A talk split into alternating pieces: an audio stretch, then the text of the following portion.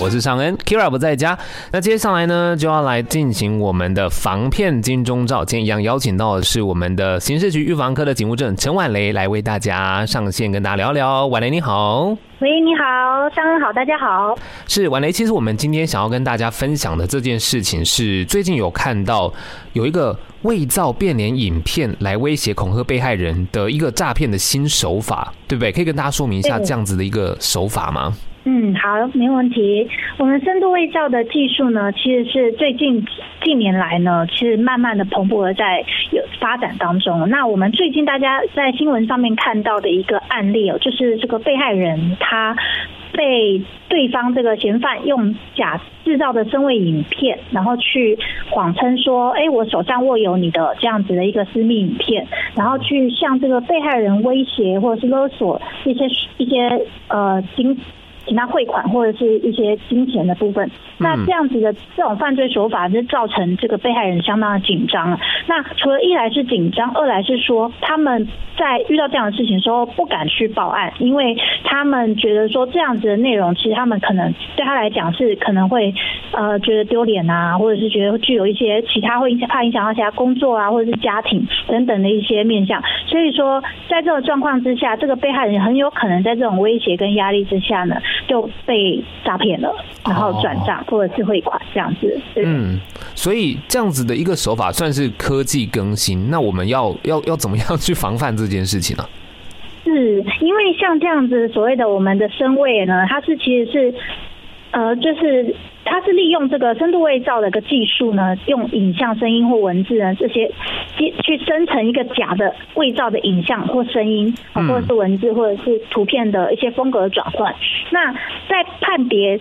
首先，第一个重要的就是说，我们要如何去判别这样子的影片的真假？对，那这个就分成两部分。第一个是继承影像的部分，它传给你一个就是拍好的影像，嗯，然后这个部分，这部分就是一来你可以去看它的一些特征点，比如说发际线，还有耳朵，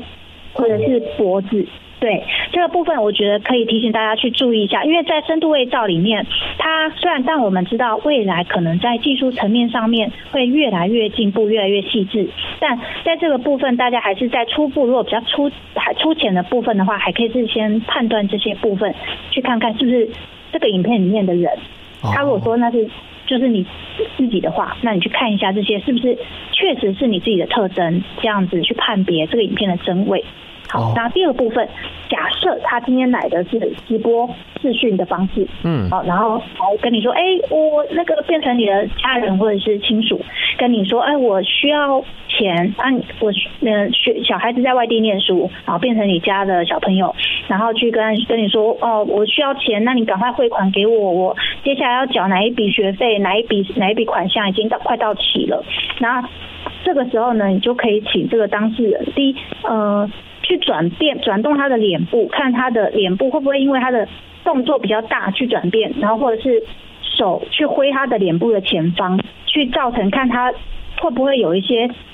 特征点会消失，就是说会失去它原本的那个破绽，这样子，就是产生它的破绽，应该这么说，嗯，会产生它的破绽，对，用这种方式去判别。